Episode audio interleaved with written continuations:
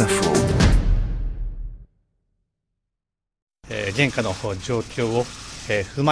J'ai décidé de reporter les Jeux olympiques et paralympiques d'un an.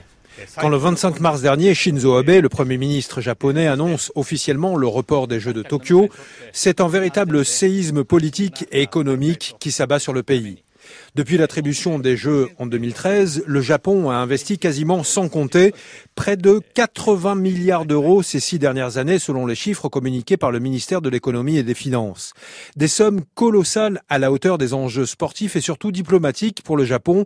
Valérie Niquet est responsable du pôle Asie à la Fondation pour la recherche stratégique. C'est vrai que c'était une vitrine, une vitrine sur un modèle euh, dans un contexte international qui est de, tension avec euh, des modèles autoritaires comme la Chine par exemple. Et donc là, c'était un peu montrer euh, le Japon défenseur de valeurs universelles. Donc c'était c'était à ça aussi que ça servait. Les choses étaient prêtes. Hein, ce qui tout le monde a raté le pari olympique. Si jamais le CEO considère que ça n'a plus de sens, euh, c'est vrai que ce serait un choc pour le Japon parce qu'ils ont quand même énormément investi, ne serait-ce qu'avec la construction des stades et ce genre de choses. Ce serait difficile euh, d'aller contre en fait.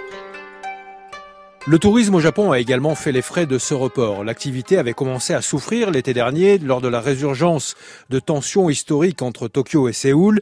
Ces tensions avaient engendré un boycott massif du Japon par les touristes sud-coréens, le deuxième plus gros contingent de visiteurs étrangers après les Chinois.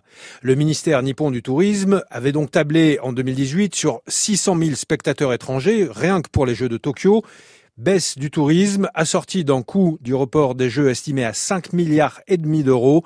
Ce message venu de Tokyo est clair pour tout le monde et particulièrement pour les futurs organisateurs de Jeux olympiques.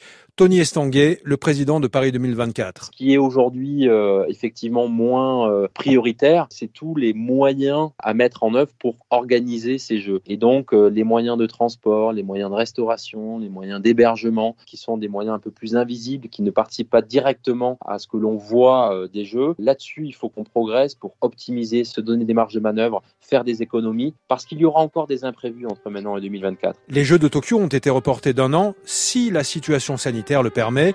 La décision finale devrait être prise au plus tard au printemps.